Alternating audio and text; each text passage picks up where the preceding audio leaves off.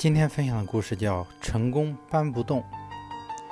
前不久看到一档访谈节目，嘉宾是著名主持人和中国传媒大学教师身份于一身的张绍刚。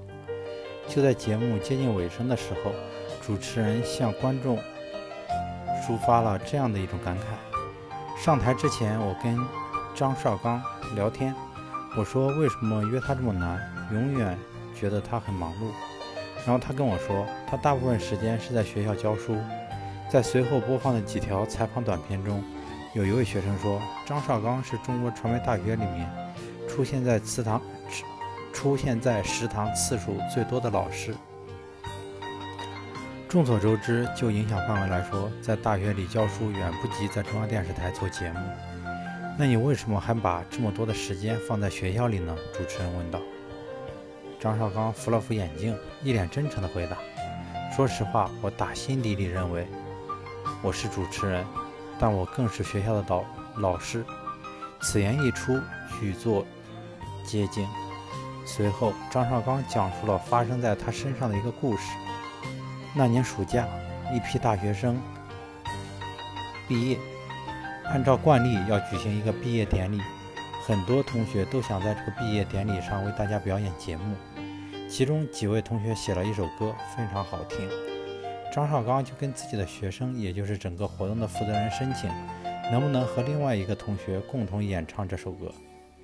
张绍刚话音一落，他的那位同学不假思索地说：“你合适吗？我想一想，你等通知吧。”张绍刚简直不敢相信自己的耳朵。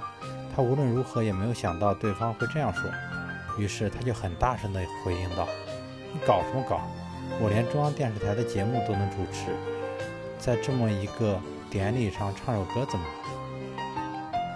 听张绍刚这么一说，对方一愣，好像突然想起了什么，连声说：“哦，对不起，我忘了。”现场的张绍刚动情地说：“这件事对我产生了很大的触动。”事后终于明白，对学生们来说，你的课讲不好，甭管你是多有名的主持人，学生该睡觉睡觉，该不来不来，该遗忘遗忘。